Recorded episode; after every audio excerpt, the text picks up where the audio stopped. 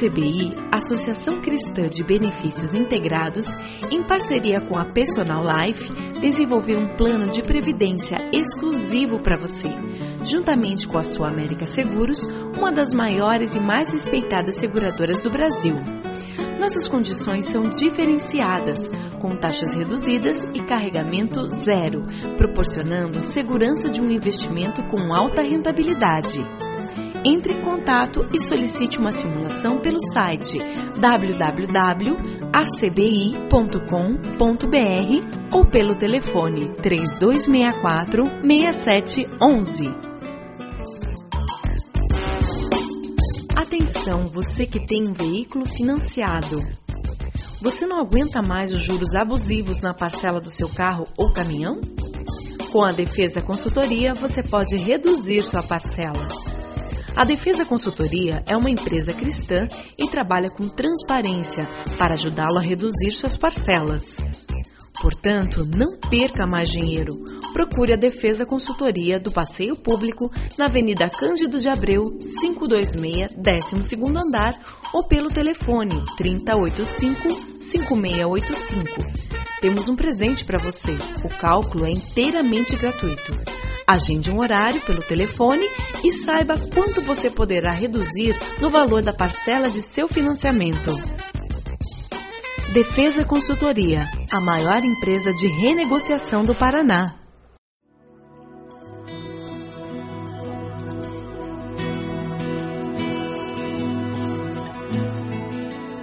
Começa agora mais um Sementes do Amor de Deus, um programa da Igreja Batista do Bacaxeri, em Curitiba. Queria convidar vocês a abrirem suas Bíblias lá em Êxodo, capítulo 20, versículo 7. Não tomarás em vão o nome do Senhor, o teu Deus, pois o Senhor não deixará impune quem tomar o seu nome em vão. Essa história de nome para nós ocidentais é complicado entender o que, que quer dizer isso nas Escrituras, porque culturalmente nós temos uma compreensão muito diferente. Numa cultura em que nós não valorizamos tanto o significado do nome, é por isso que nós continuamos usando o nome Cláudia. É um nome bonito, não é? Cláudia. Sabe qual é o significado de Cláudia? Você sabe de onde vem a palavra claudicante? Uma pessoa claudicante é uma pessoa que manca. Cláudia significa aquela que manca. Se a gente soubesse o nome, não ia dar o um nome para uma criança. Mas Cláudia é um nome lindo. Cláudia. Mas como na nossa cultura o significado do nome não é tão importante, a gente vai pelo som. E normalmente a gente dá um nome para os filhos porque eu conheço alguém que eu gosto muito com aquele nome. Aí eu acabo, a gente dá um nome desse jeito. Nas Escrituras, o conceito é diferente. E quando nós encontramos um mandamento como esse, nós temos que entender a cultura hebraica e como que o nome tem um significado diferente. E quando nós nos relacionamos com Deus, nós precisamos entender como Deus enxerga o seu nome e o que ele espera de nós com relação ao nome dele.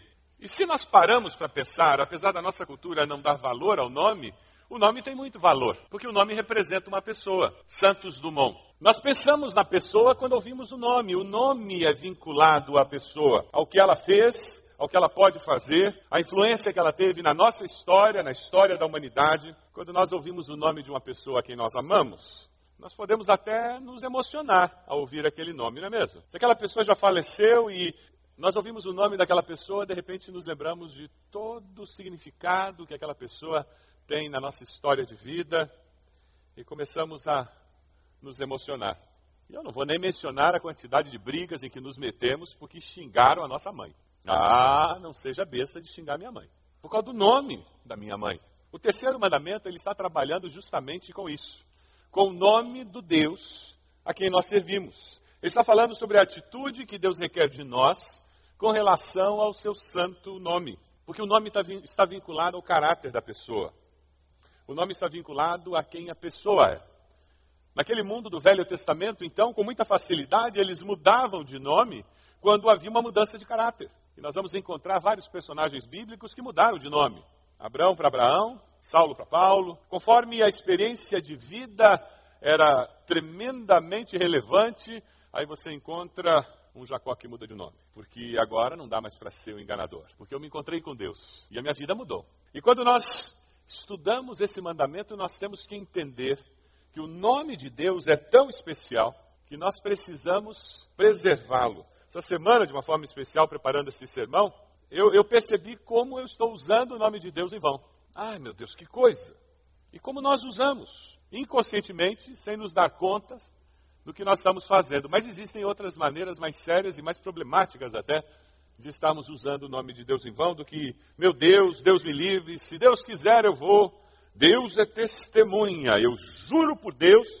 São expressões populares que nós usamos e que, bem pensadas, elas se transformam até numa oração, não é mesmo? Se Deus quiser, nós vamos conseguir.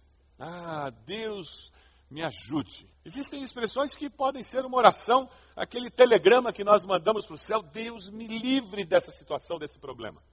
São telegramas que nós mandamos para o céu. Mas podem ser simplesmente expressões que nós usamos com leviandade e de forma inconsequente. Eu queria que a gente conversasse um pouquinho sobre Jesus e o nome de Deus. Como é que Jesus se relacionava com o nome de Deus? Como é que era a postura dele? Como que ele pensava sobre o nome de Deus? Você consegue lembrar de um texto muito conhecido em que Jesus fala sobre o nome de Deus? Pai nosso que estás nos céus, santificado seja. Jesus tem essa preocupação com o nome de Deus. Esse mandamento fazia parte dos mandamentos que Jesus seguia. Isso deve dizer alguma coisa para nós. Santificar, separar, dar honra, colocar no lugar de respeito. Quando nós fazemos isso, nós estamos colocando o nome do Deus que merece a honra, esse nome no lugar de honra, dentre todos os nomes. Jesus veio no nome de quem? Ele veio em nome de Deus, lá em João 5,43. Pois eu vim em nome do meu Pai e vocês não me recebem. João 10, 25. Jesus respondeu: Eu já disse, mas vocês não acreditaram.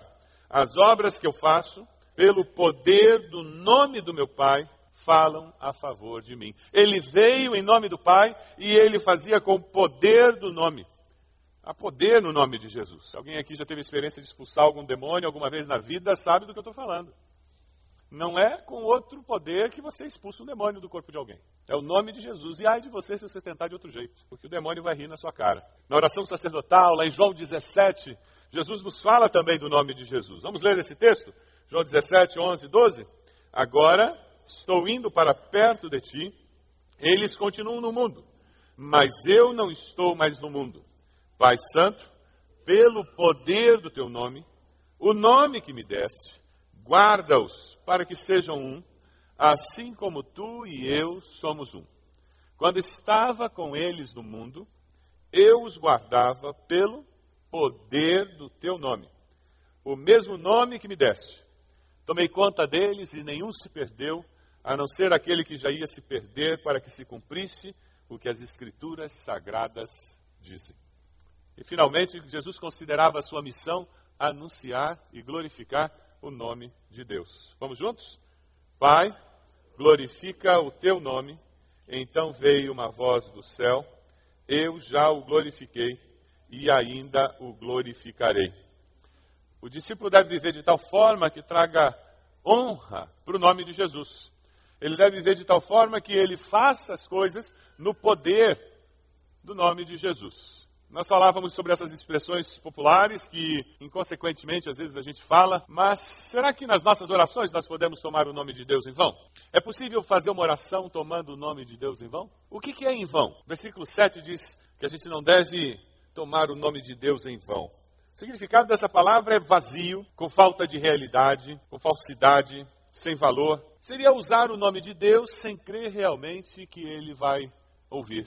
Tem uma história do George Miller, ele estava indo para o Canadá e eles estavam quase chegando no Canadá, mas um nevoeiro muito forte estava impedindo que o navio avançasse e o comandante anunciou que eles provavelmente iam chegar muitas horas mais tarde do previsto. E o Jorge Miller disse para o comandante, mas eu tenho um compromisso e eu não gosto de perder meus compromissos. Eu vou pregar hoje à noite. E o comandante disse, o senhor me desculpe, mas o senhor não vai chegar a tempo de pregar hoje à noite. E o historiador disse que o Jorge Miller disse, por favor, comandante, eh, eu tenho que chegar. Ele disse, sinto muito, é a situação que o tempo está, nós não vamos chegar. O Jorge Miller disse: então o senhor faz um favor comigo, o senhor pode se ajoelhar aqui comigo, nós vamos orar pedindo a Deus que, que nos ajude a resolver esse problema, porque eu preciso chegar hoje à noite para pregar. E o comandante se ajoelhou, Jorge Miller fez uma oração, e o historiador disse que uma oração muito simples: Deus, o senhor sabe que eu tenho um compromisso para pregar hoje à noite, e o senhor sabe que tem esse problema do tempo que está atrapalhando. Então, por favor, resolva isso para que eu possa chegar a tempo de cumprir esse compromisso. Em nome de Jesus, amém.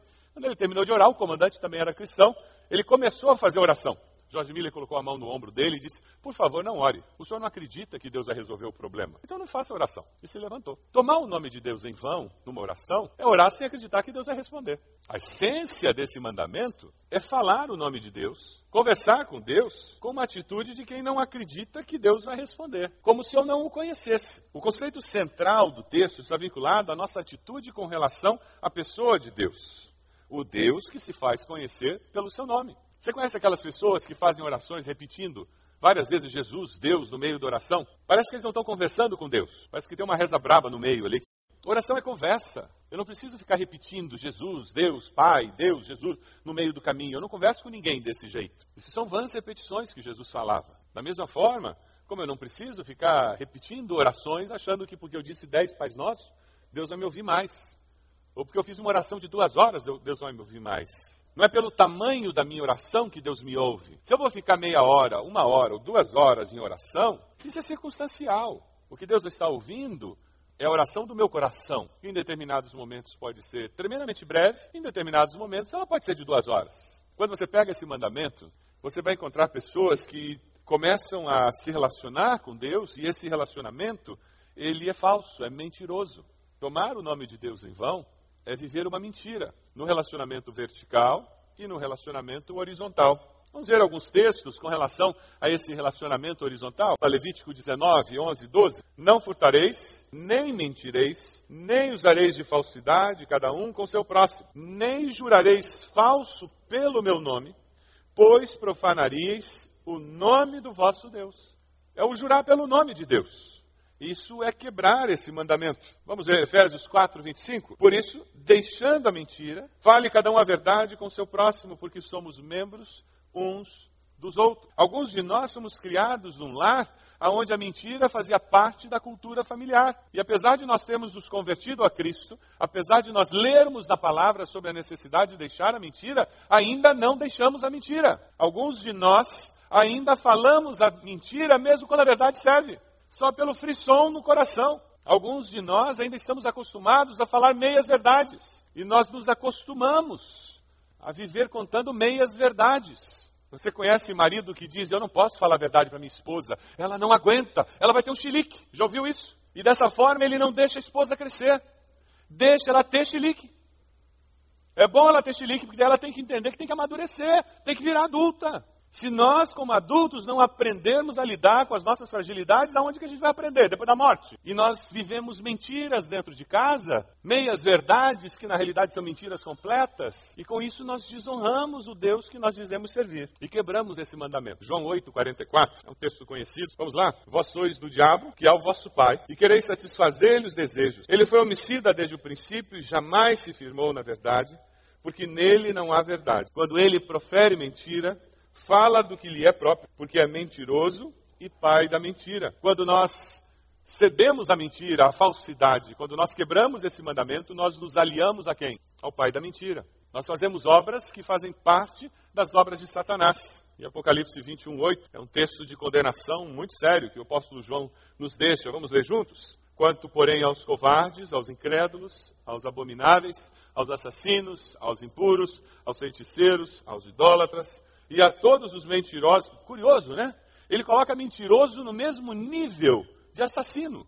A parte que lhes cabe será no lago que arde com fogo e enxofre, a saber, a segunda morte. Quebrar esse mandamento é desonrar o nome de Deus por viver uma mentira. Quando eu quebro esse mandamento, a minha relação vertical com Deus, ela não existe. Ela é falsa. Eu posso até fazer orações belíssimas. Eu posso até falar muito e ter um discurso maravilhoso de cristão mas as minhas ações não confirmam aquilo. Os meus valores não confirmam aquilo. Quais são as consequências de quebrar esse mandamento? O Velho Testamento é um pouquinho mais radical do que o Novo, né? No Velho Testamento, lá em Levítico 24, 16, era apedrejamento. Simples. E não era pedrinha pequena, não, gente. Pedra grande mirando na cabeça. Foi assim que Estevão foi apedrejado. Ninguém pegou pedrinha pequena para atacar Estevão, não. Era pedra grande e quando eles tacavam, eles tacavam mirando na cabeça, porque o objetivo era jogar no chão a pessoa o mais rápido possível e matar o mais rápido possível. Esse mandamento ele está sempre vinculado em toda a história bíblica a juramento falso, a usar o nome de Deus para fazer declarações mentirosas. Quando eu ando na minha vida diária carregando o nome de Jesus, e eu não me comporto de uma forma digna do Evangelho, eu quebro esse mandamento. Você conhece empresários que não fazem negócios com cristãos, com crentes? Conhece? Eu conheço. Sabe por que eles dizem que não fazem? Porque eles já foram ludibriados tantas vezes que eles não fazem mais. Pessoas que se diziam seguidoras de Jesus, mas que tinham uma ética pagã e elas envergonharam o nome de Jesus. Graças a Deus, nós temos um número imenso de empresários que honram o nome de Jesus pela sua ética, pela maneira como eles fazem negócios e isso é fantástico. Mas cuidado. Jesus, em Mateus 5, 33, 37, nos deixa uma advertência. Vamos ler junto? Vocês também ouviram o que foi dito aos seus antepassados. Não jure falsamente, mas cumpra os juramentos que você fez diante do Senhor. Mas eu lhes digo: não jurem de forma alguma, nem pelos céus, porque é o trono de Deus, nem pela terra, porque é o estrado dos seus pés nem por Jerusalém, porque é a cidade do grande rei. E não jure pela sua cabeça, pois você não pode tornar branco ou preto nem um fio de cabelo. Seja o seu sim, sim, e o seu não, não.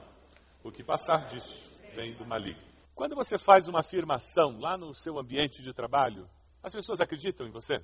A sua palavra é confiável? Ou você precisa de assinatura, reconhecer firma, ter três testemunhas para conseguir alguma credibilidade no seu ambiente de trabalho? Se você chegar amanhã lá no seu ambiente de trabalho e tiver uma calúnia na empresa dizendo que você roubou dinheiro, alguém vai dizer: Não. Fulano? Não. Ou as pessoas vão dizer: Sempre achei. Tinha a cara dela. Era o tipo da pessoa para isso. A nossa ética, a nossa postura profissional, a nossa postura como indivíduo, no intervalo, no cafezinho, no almoço, no bate-papo antes e depois do trabalho. A nossa postura constrói esse sim, sim, não, não. Essa consistência.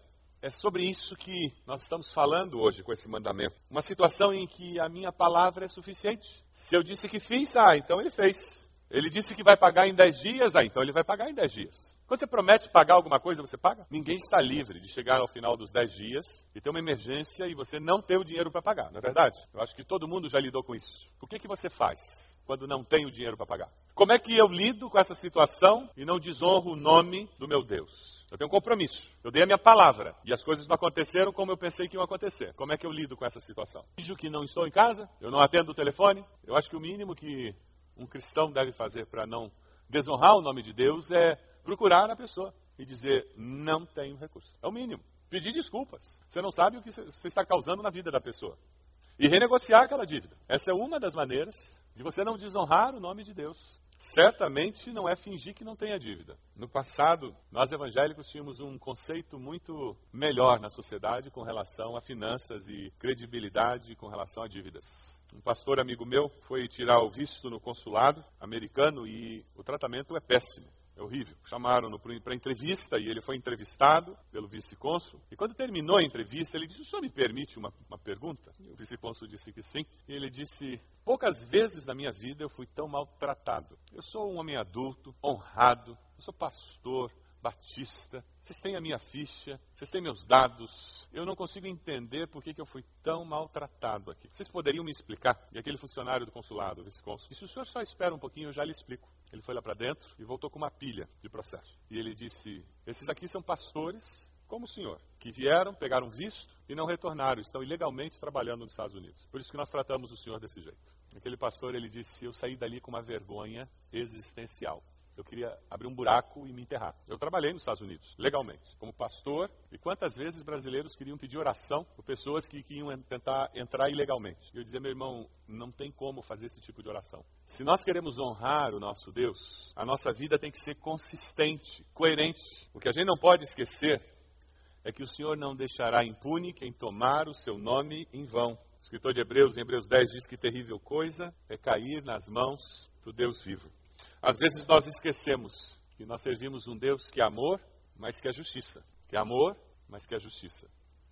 Nos nossos dias nos falta equilibrar essa balança. Nós olhamos tanto o Deus de amor que nos esquecemos do Deus de justiça. E muitas vezes agimos com falta de temor por justamente não conhecermos e reconhecermos a necessidade de estarmos atentos ao julgamento de Deus. Nós podemos profanar o nome de Deus também através do nosso silêncio e da nossa omissão, da nossa conduta incoerente com a fé cristã. Três perguntas e três afirmações que nos dão esperança. Está preparado? Primeira, nós usamos o nome de Deus em vão quando falamos o nome dele sem considerar quem ele é. Você fala o nome de Deus sem considerar quem ele é? Deus abençoe, Deus abençoe. Você não está nem aí querendo mesmo que Deus abençoe aquela pessoa. Se Deus quiser, eu vou. Se Deus quiser, eu fico. Se Deus quiser, eu pago. O homem lá em cima, Deus é justo, ele vai castigar você. Cuidado com Deus. Você fala o nome de Deus sem considerar quem ele é? Sim ou não? A Bíblia não nos proíbe de falar o nome de Deus, pelo contrário, ela nos estimula, mas pede que a gente faça isso com zelo, com cuidado. A promessa de João 14, 13 é: Eu farei o que vocês pedirem em meu nome. Então usem meu nome, mas usem o meu nome com consciência com responsabilidade, com intenção. E só façam isso quando de fato vocês estiverem usando o meu nome, para que ele seja especial. Esse é o primeiro desafio dessa noite. Eu vou começar a usar o nome de Deus com intenção, para que seja especial dizer esse nome. A segunda pergunta é: você usa o nome de Deus para esconder as suas inconsistências? Eu juro por Deus que eu vou, porque nem eu sei se eu vou mesmo. Mas eu quero que a pessoa acredite que eu vou. Eu juro por Deus que eu vou pagar. Estou quase certo que eu não vou pagar mesmo mas eu quero que a pessoa pense. E eu uso Deus como travesseiro, como varinha de condão, para tentar trazer alguma mágica para aquela situação e eu me safar. Eu nunca devo usar o nome de Deus como palavra mágica. Colossenses 3,19 nos adverte: tudo que fizerem, seja em palavra ou em ação, façam-no, mas façam-no em nome do Senhor, dando graças a Ele. Então eu não vou deixar que as minhas inconsistências sejam mascaradas pelo nome do Senhor, não. Eu vou deixar que as minhas dificuldades sejam aparentes, porque o Senhor vai me ajudar a lidar com elas. O Senhor vai me ajudar a vencer. E quando tiver encrenca lá em casa, porque eu fui verdadeiro, eu falei a verdade em amor, nós vamos lidar com essas encrencas. Porque nós vamos honrar esse fato de que nós servimos ao Senhor. E o terceiro desafio.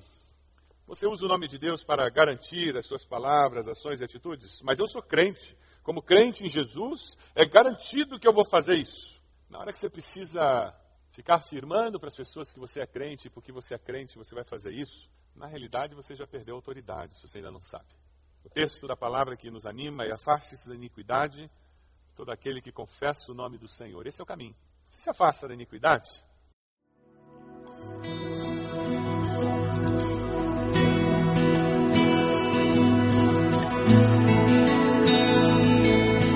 Este foi mais um programa Sementes do Amor de Deus, com o pastor Roberto Silvado, da Igreja Batista do Bacaxeri. Se você deseja obter cópias dessa mensagem, ligue para 33630327 ou envie e-mail para radio@ibb.org.br, informando a data da mensagem.